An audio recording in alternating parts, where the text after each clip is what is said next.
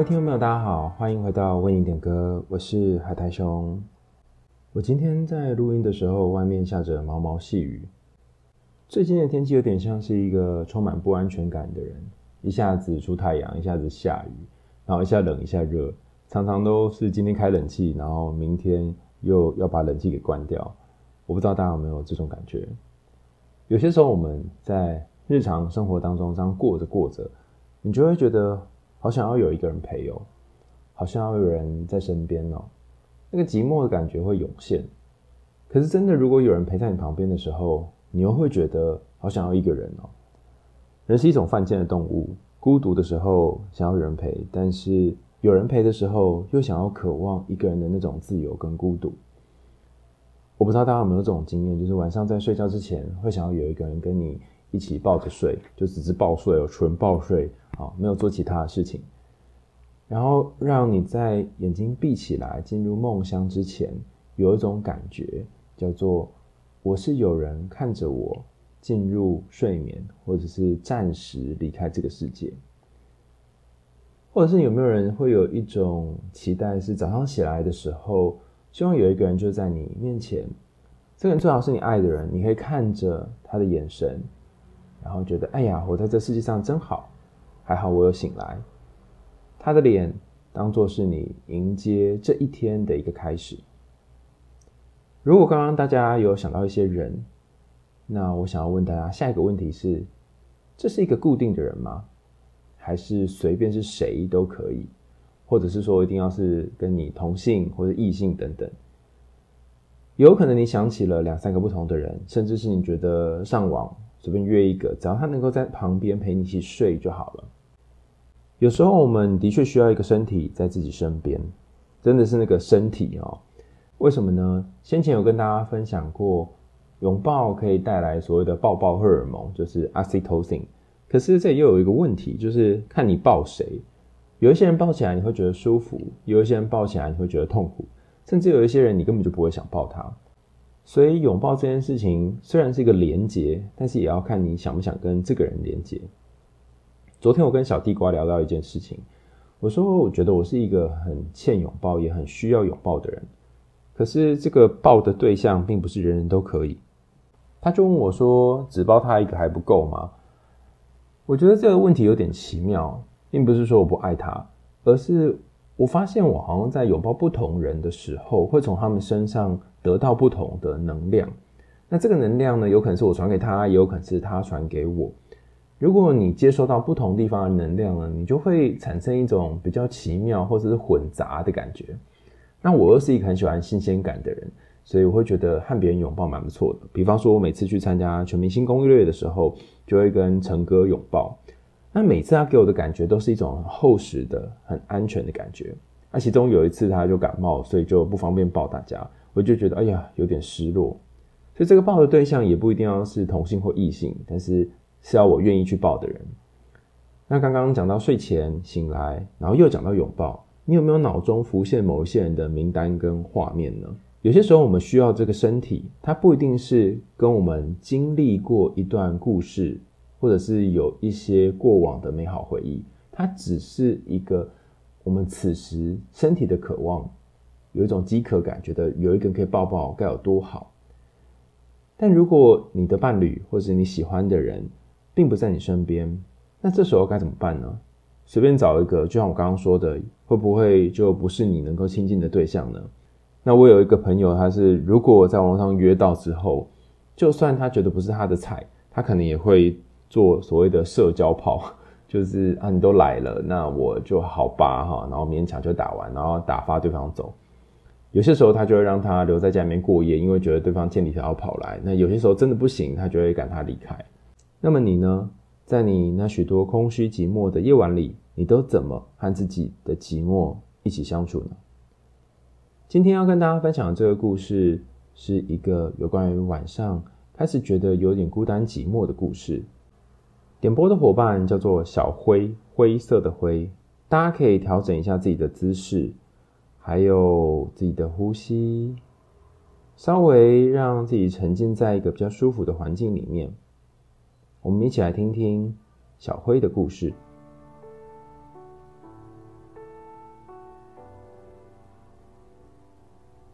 亲爱的海苔熊，这个是有关于自己可能劈腿而感到不安的故事。我与现在的女友在一起约半年，我们是大学的同学。在我遇到现任女友之前的过去几段感情当中，我总是与对方维持有实无名的状态，已经上床了，什么都做了，但总因为种种因素，每一次对方总不愿意与我进入交往关系中。不知道是不是因为如此，一直以来我都觉得。自己不是一个适合谈恋爱的人。在过去数段的情感关系当中，我发现自己从焦虑依附转变为逃避依附。我会非常逃避，特别是隐晦不让对方察觉的逃避。不论是友情或是爱情关系里，在我意识到自己有可能会受到伤害的时候，就会在对方没有察觉时赶快逃走。等对方回过头来，才会发现我怎么变得那么远，又或者对方可能根本不会察觉到。而我又是一个很能够一个人生活的人，没有很多朋友，但是我有很多喜欢做的事。我喜欢一个人运动、做菜、读书、看电影。一个人的时候，我可以不用顾虑任何人的情绪，我能够感受到对于自我的控制与安全感。心无旁骛的朝着自己的目标前进，一直到现在这任女友，我又再度进入感情关系当中。在进入交往关系之前，我与女友两个人有好好的谈了各自的状况。我们两个都认为自己是逃避依附。我女友说，如果她发现有一点点受伤的可能，她就会跑得很快。这样一来，就不是自己被伤害到了，就不算输了。除了我与女友一样会逃避其他人，我也非常擅长逃避自己。总在发现自己的情绪要出现的时候，用理性的方式去把情绪给打回去，又或者借由很多的工作来让自己逃避面对。在一起之后，我们两个一起练习把自己的情绪抓出来。试着告诉对方我们的感受和需求。我感受到我女友真的很认真的在做这件事。对于她尝试跟我说她的情绪和需求，我觉得很开心，仿佛代表我这里有一块心理上的空间，是可以让她放心停留的。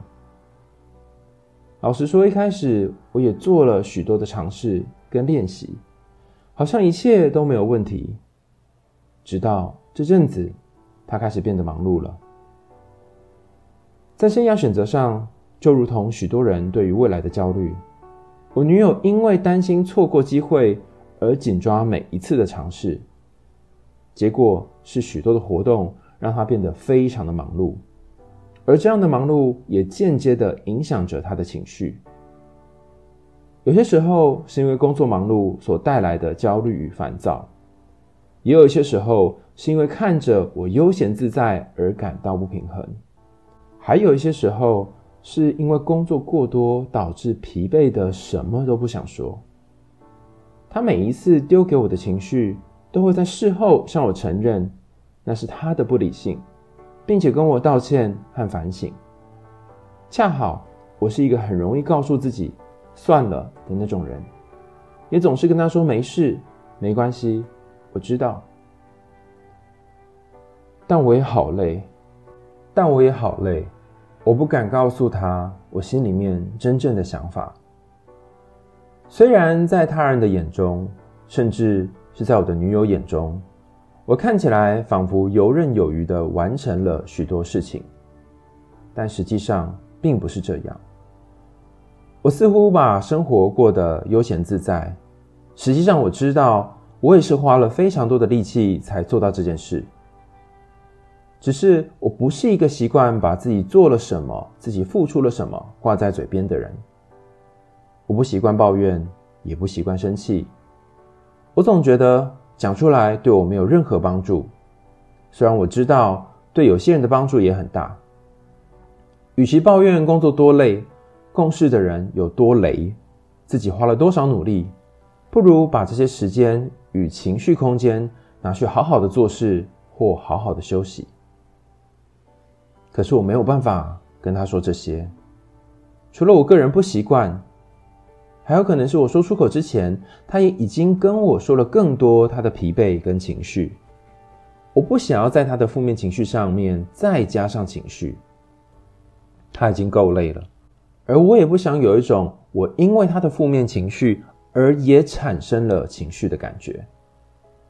如果他这样感觉到了，会不会因此而逃走？而不再跟我说他的情绪呢？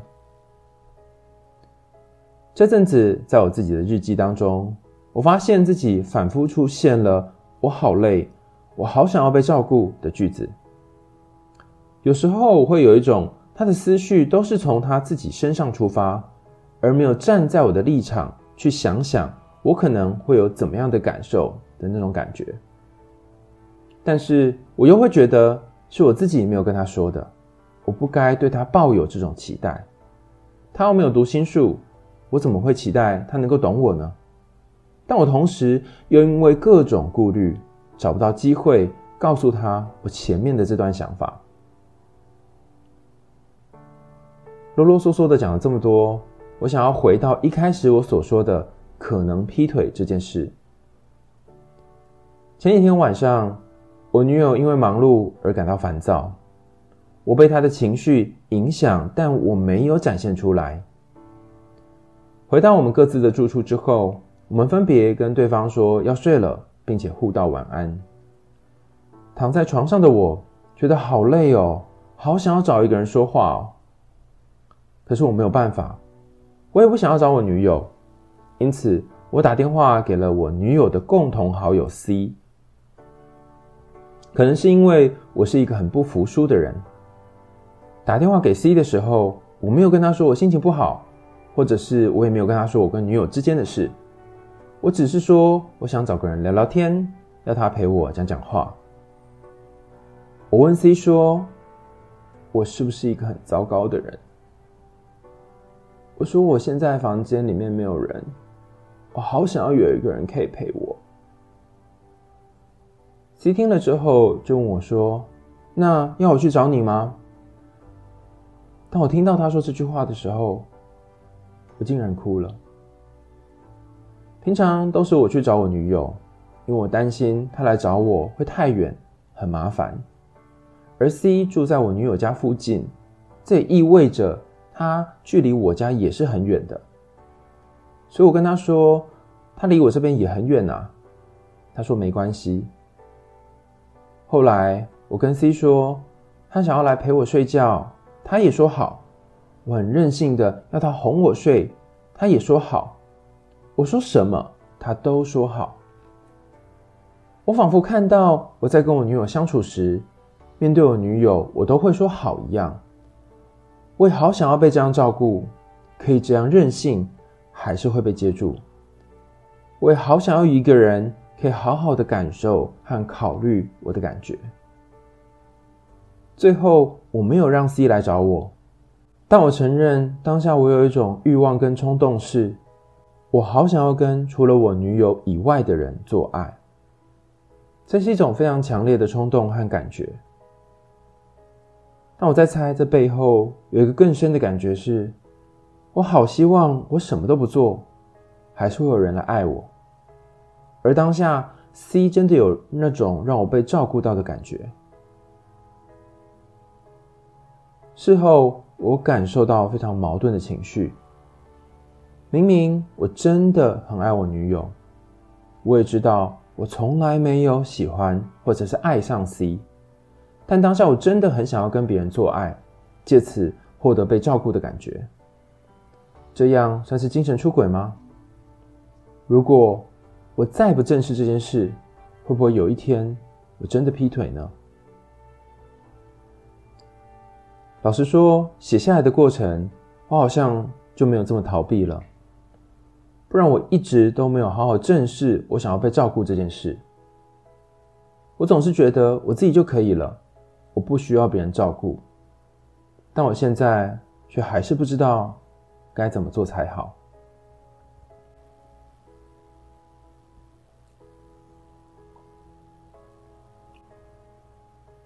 这是来自于小辉的点播，天灰灰的那个灰哦。我感觉到小辉的世界里面有一个，就如同他名字一样，灰灰的东西。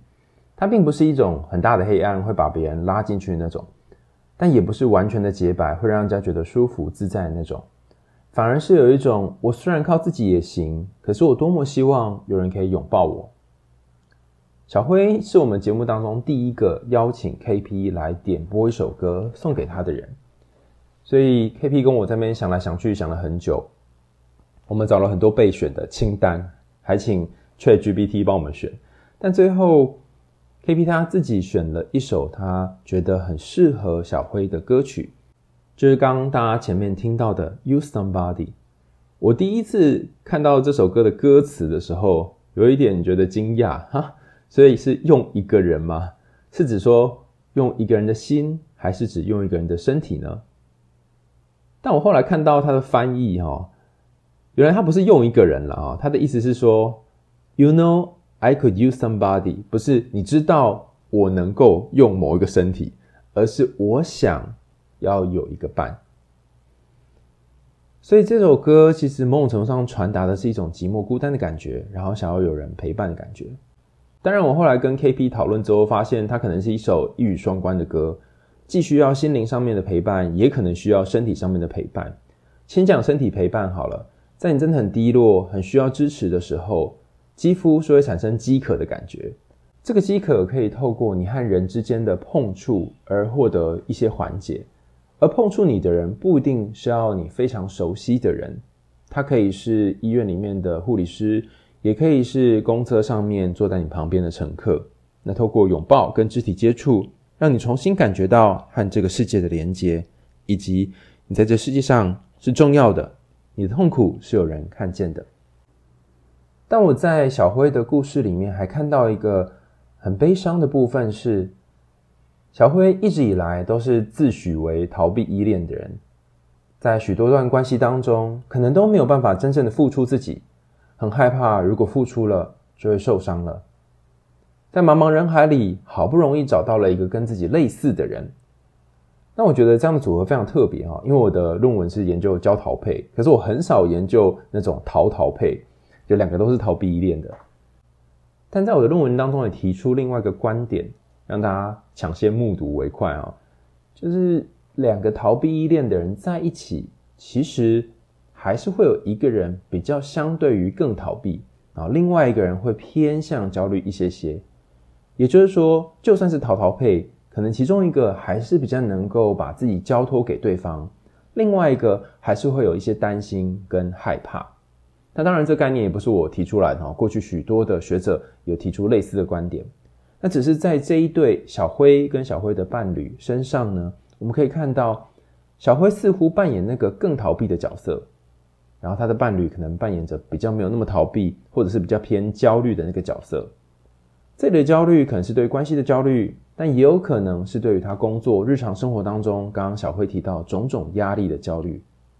于是这一对逃逃配，实际上某种程度上也是一种形式的焦逃配。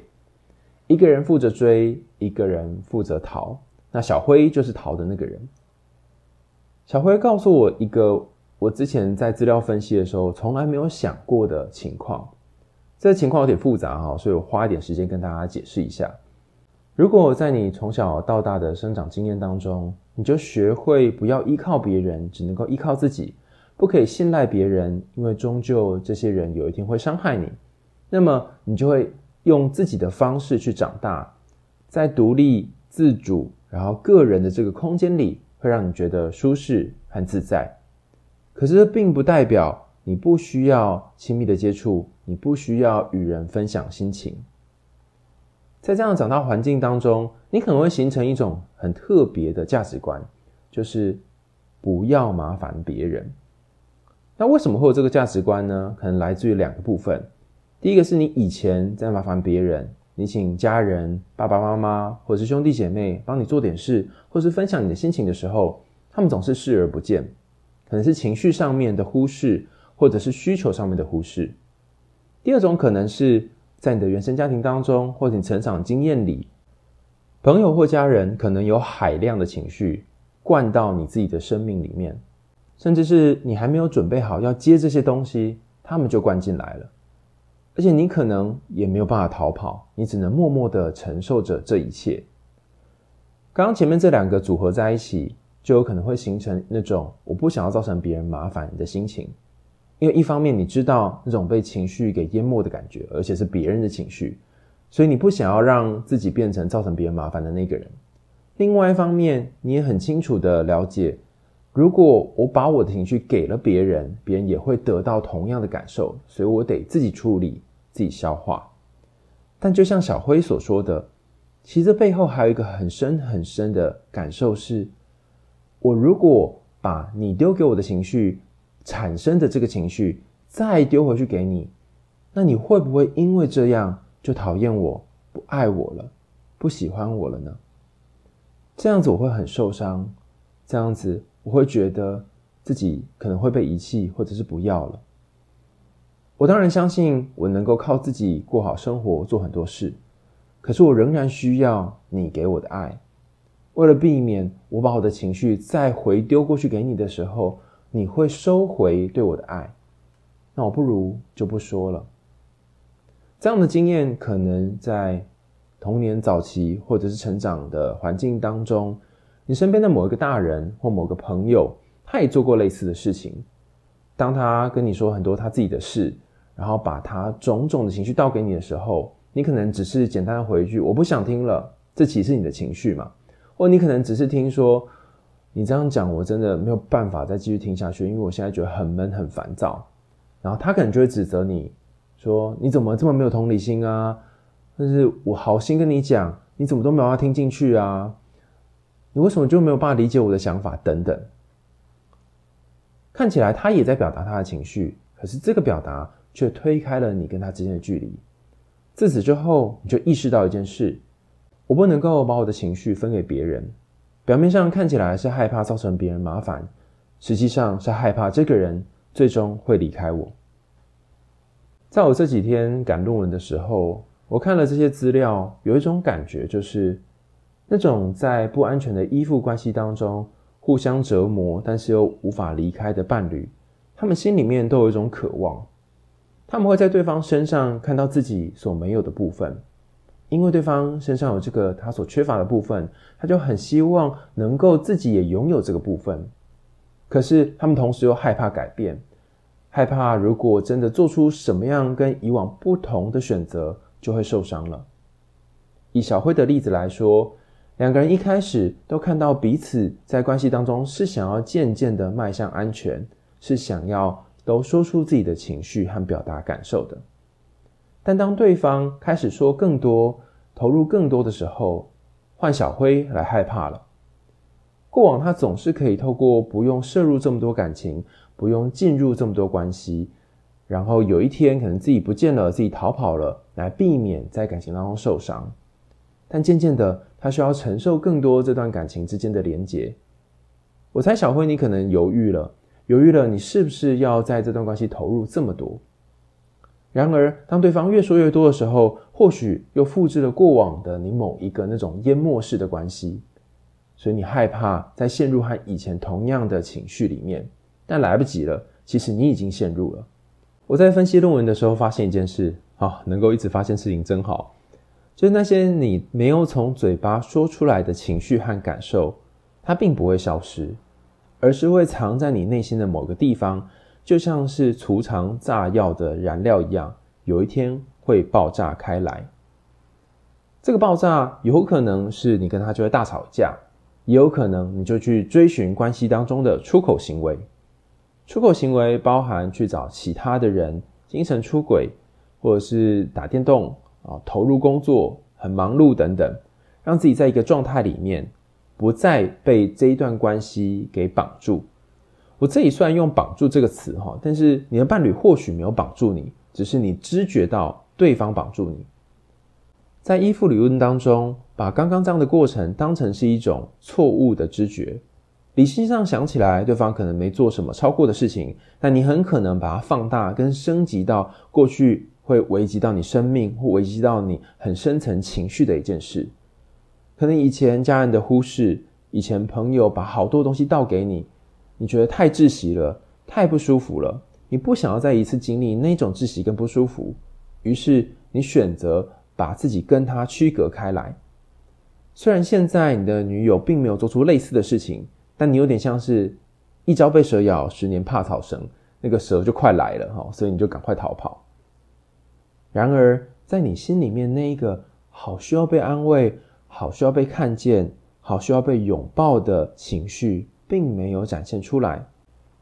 在过往三角关系，就是那种劈腿啊、小三啊的研究当中，会说。那我们在关系里面有一些需求没有被满足的时候，有一些压抑潜藏了很久无法宣泄的时候，我们可能就会寻找前面所说的出口行为。那这个出口表面上看起来是两个人之间这段关系的出口，但也有可能是自己内在那个闷在心里面的情绪的出口。那会找谁呢？这就有趣了。你可能会找和自己个性很不像的人，他或许会提供你一些不一样的见解。那你也有可能会找跟你个性很像的人，可是我要怎么去找跟自己很像的人呢？一般人可能会找自己身边的朋友，可是别忘了，小辉有提到，他其实是一个在关系里面，不论是朋友或感情，都是比较偏逃避依恋的人，所以他也可能很难跟自己亲近的朋友讲这件事。于是他诉说情绪的对象，或许相对来讲会让他感觉到比较安全的是那个和他不是那么熟、有点疏远的朋友。但是又要和他有点类似的朋友，这就有点难挑了吧？恰好 C 可能就会符合这个特质。想想看哦，谁会跟你在一起呢？通常是跟你有某种程度相似的人。那谁会成为你的伴侣身边的闺蜜或好友呢？就是跟你的伴侣或闺蜜是很相似的人。我们把这三个串联在一起，你就会发现 C 跟小辉可能某种程度上面也存在着一种相似。他可能可以接住并且理解小辉的状态，然后默默的聆听跟陪伴他。或者是有些听众可能会说，比较腹黑的想法是，C 可能在旁边已经等很久了啊，等着她的好姐妹的男友何时会落到自己的手上。但不论是哪一个脚本，我猜小辉都会因为自己的这个精神出轨而感觉到愧疚，因为其实并不想要这样，其实。想要自己消化自己的孤独，可是却实在是忍不住了，好想要有人可以聆听自己。虽然小辉在信件里面有谈到说，有些人是说说故事、讲讲自己心情就会好的人，但相较于这些人，自己比较习惯的方式是，不如把时间花在刀口上，做一些让自己轻松的事，而不是去谈、去讲这些情绪。我相信小辉的说法，我觉得他没有说谎，但这里我们忽略了一件事。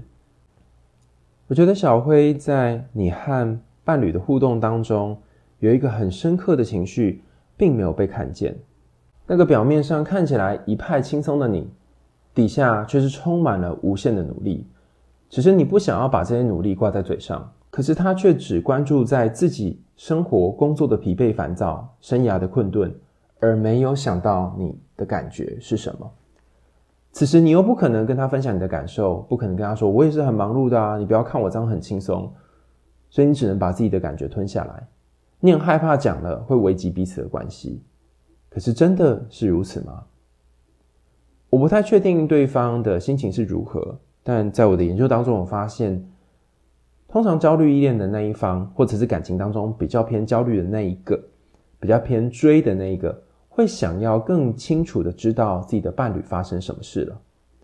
这个想要知道，而且知道的过程，会对关系有一种掌控的感觉。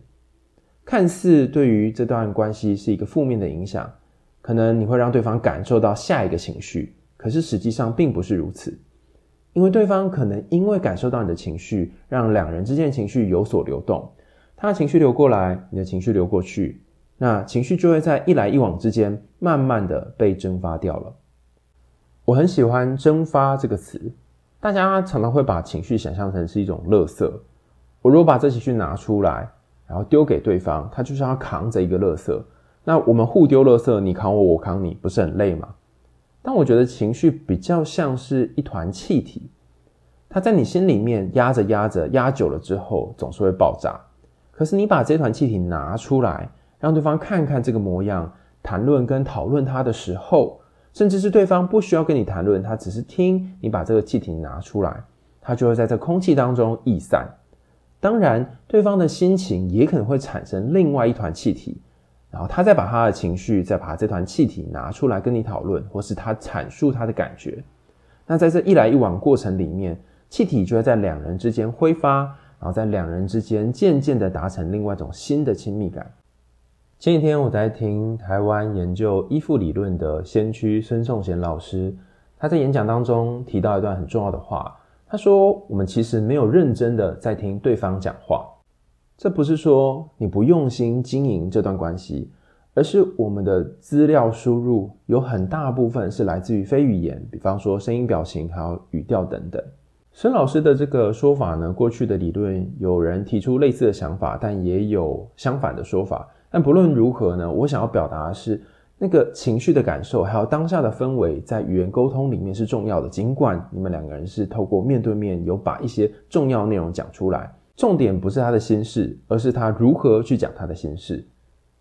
在孙老师的演讲里面也谈到，我们经常会认为生气啊、抱怨啊、伤心啊这些是不好的东西，负面情绪。但是每一个情绪，它既然出现，就有它的功能。比方说，当你生气的时候，其实同时也有可能是提供一种。同仇敌忾的动力，比方说有些示威游行啊，有些抗议啊，有些争取权利的过程，如果没有那些生气，可能就没有足够的动能去引发改革。也有一些后悔啊、难过的情绪，是要去提醒你，你曾经在某个地方受伤了，你不要忘记这个伤口，然后你要时时回来去照顾这个伤口。所以那些种种的情绪，其实就是你内在的自己。写给你的一封信，或者是一封情书，如果讲的浪漫一点的话，你要试着去打开它，而不是把它藏在心里。如果你一直没打开，它就会一直累积信件，然后直到最后，你就不得不去找一个勉强的路边的路人甲，或者是你身边稍微熟悉一点的朋友，把它讲出来。毕竟那个信箱是会爆满的。对于逃避依恋的人来说，你必须非常努力。才能看起来毫不费力，就是一个网络名言啊。但是这个毫不费力的样子，会不会底下也有一些想要被别人亲近、想要被别人拥抱的感觉呢？你有没有好好的正视这个感觉呢？我虽然不知道小辉过往发生了什么事，但我也在猜想，在小辉过往的经历里面，可能没有好好的被接住、被在乎自己情绪的感觉。由于通通都是靠自己处理，所以现在要跟别人说，有一点犹豫，甚至有点不知所措。甚至这个人可能还是你身边亲密对象的时候，因为你曾经也被亲密的对象浇灌过这么多的情绪，所以你不想要再把这情绪丢给对方。就我们刚刚前面讲的这个概念，如果你有这样的想法，你可以把它转换成我刚刚前面提到那个比喻，把情绪想象成气体，而不是垃圾。这样说出来，并不会造成谁的负担。真正觉得负担的是那个不愿意和你交流的人。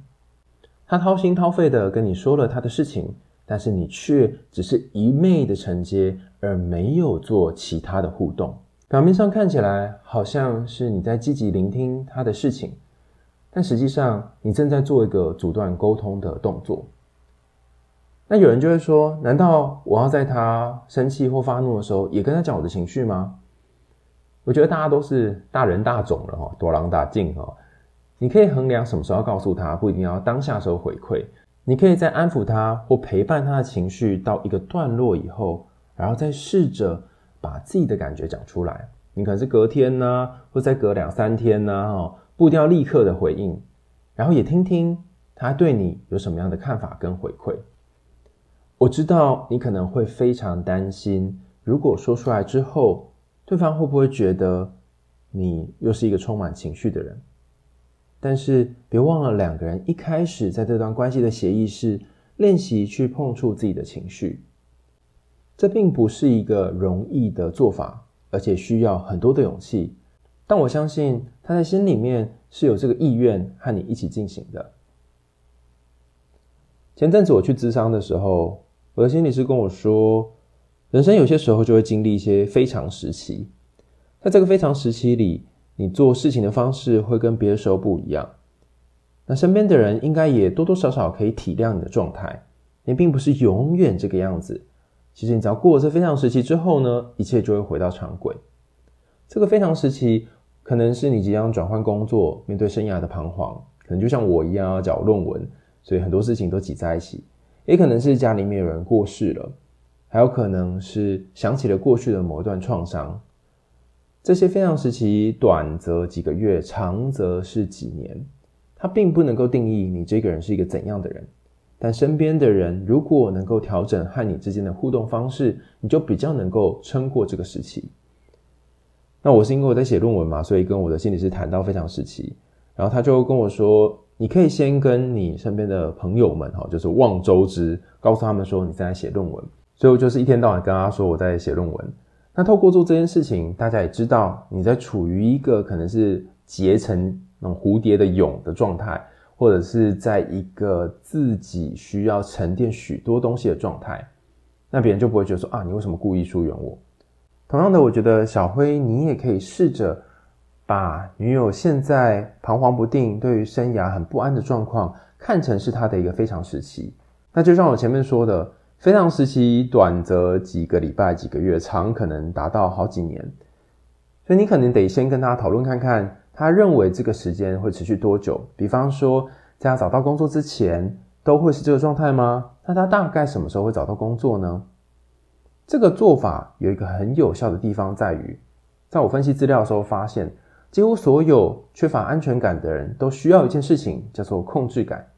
当你知道止损点在哪，当你知道这个状态会持续多久，你就会多出一种很特别的心理能量，然后这个能量就能够让你在关系当中稍微有一些弹性。为什么会有这个特别的心理能量呢？是因为你在担心他这样的状况持续多久，担心你们还要这样的关系维系多长的时候，你心里面去隔出一个空间来做担心这件事。但如果你已经知道了哦，什么时候他会从状态里面好一点，什么时候他会结束非常时期，你就会少了这个担心的成分，你的 CPU 就少运作一块了。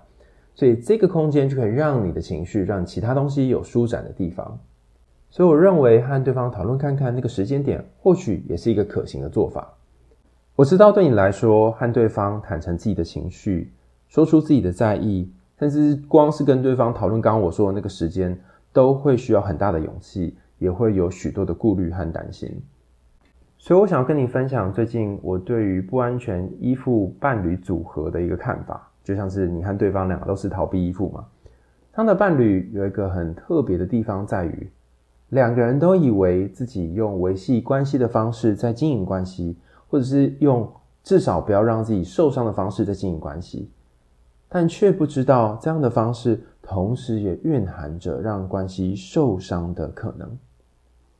那如果你要跳脱让关系受伤的可能，很吊诡的，你可能要尝试你过往一直以为这样做会让自己或让对方受伤的模式。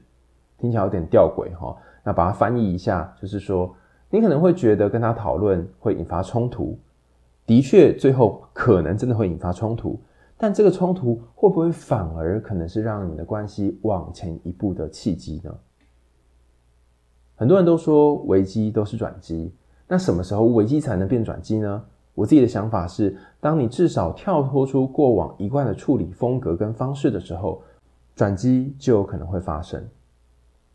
在今天节目的最后，我想跟大家分享比较正面的东西哈，因为刚刚好像都在谈一些有关于不安全感啊，然后不安全伴侣的这个组合。我想要跟大家分享我内心的小抽屉。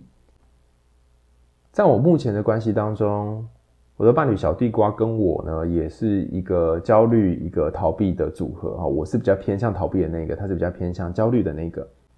那身为一个逃避依恋的伴侣，就不会时时刻刻都有办法陪在他身边，尤其是我又要工作，又要读书，又要录音等等。但我觉得他是一个蛮社会化，也经过许多调整的焦虑依恋。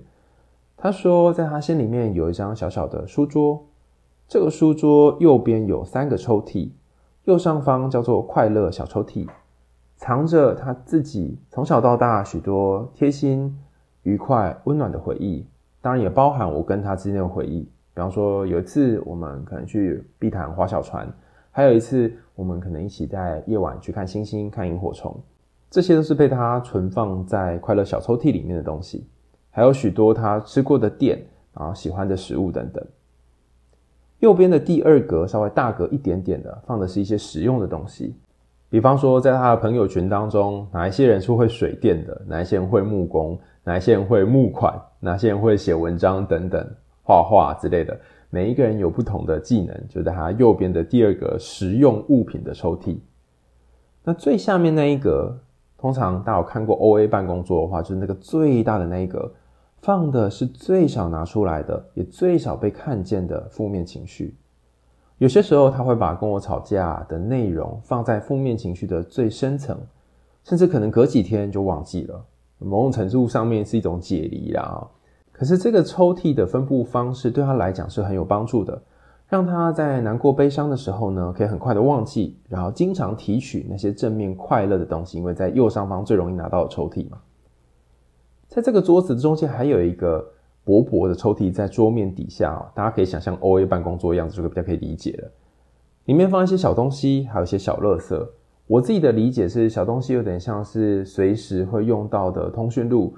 随时可能会需要工作上面啊采取的策略和方法，那里面也会放一些小垃圾，例如说在沟通和讨论的时候产生一些小小的情绪，也会丢在里面。那可能隔一阵子就清掉了或不见了、消失了等等。总之，他的桌子有这四个抽屉。那在我跟大家分享我的抽屉之前，大家也可以想想，你心中有哪些抽屉呢？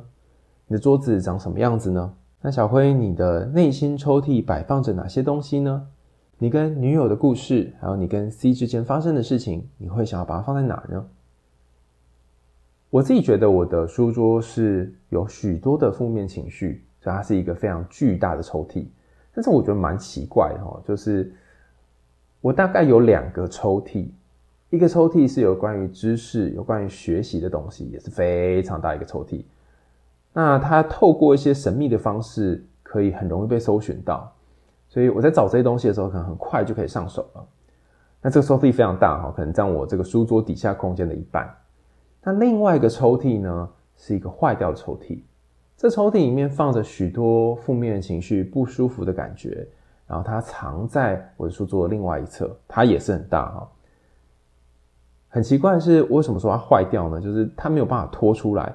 所以我经常感觉不到一些情绪，但尽管如此，在抽屉里面存放的一些东西，比方说一些很不舒服的回忆，或是一些让人家难以想象的经历，都在这里面。然后它放在桌子当中，可能会隐约的产生出一种味道，可能是恶臭啊，或是一些呃神秘的气味，然后让你没有办法不去注意它。但奇怪的是哦，我的桌上还放着一些熏香的东西。当我把这些难受的情绪跟感受，虽然我没有办法真实的感受到它散发出来的气息，透过桌面上的熏香做一些转化的时候，它有可能就变成快乐小抽屉里面的一些原料。例如，我讲了前几天可能去演讲，然后路上不小心发生一件衰事，讲的时候觉得很衰，发生的时候也觉得很衰。可是讲完之后，却觉得有点好笑。又例如前几天，我和小地瓜聊到我和母亲之间的关系，聊着聊着就有点眼眶泛泪了。虽然不是什么太过正面的经验，但说出来之后，我觉得好像有一种被平衡的感觉，就是从负面的，然后移到零这个位置，它不偏负也不偏正啊。虽然没有被存放在对方的快乐小抽屉里，但却成为了我们之间的一个重要的回忆。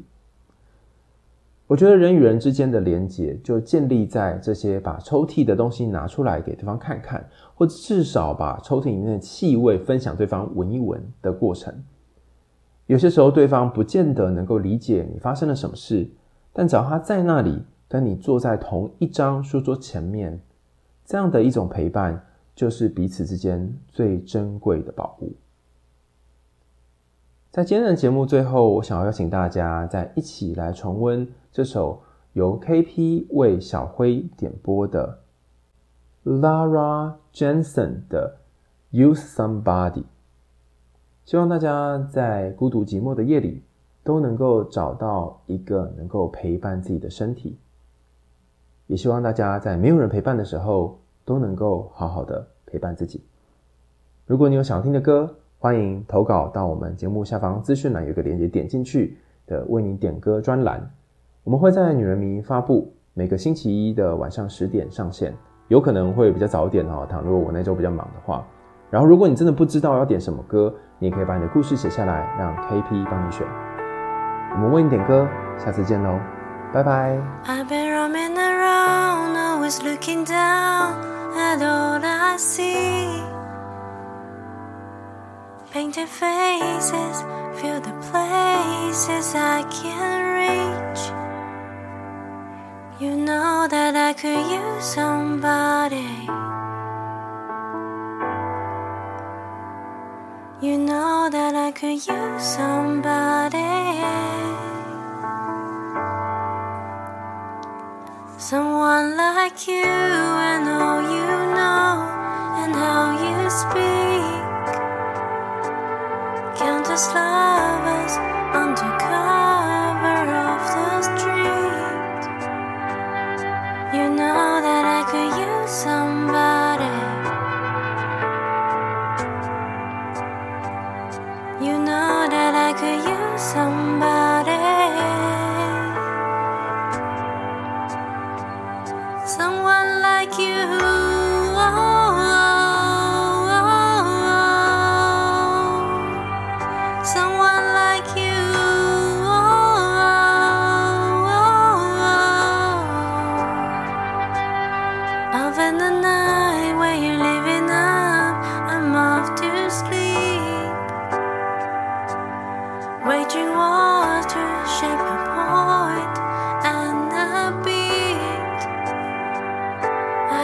hope it's gonna make you noticed.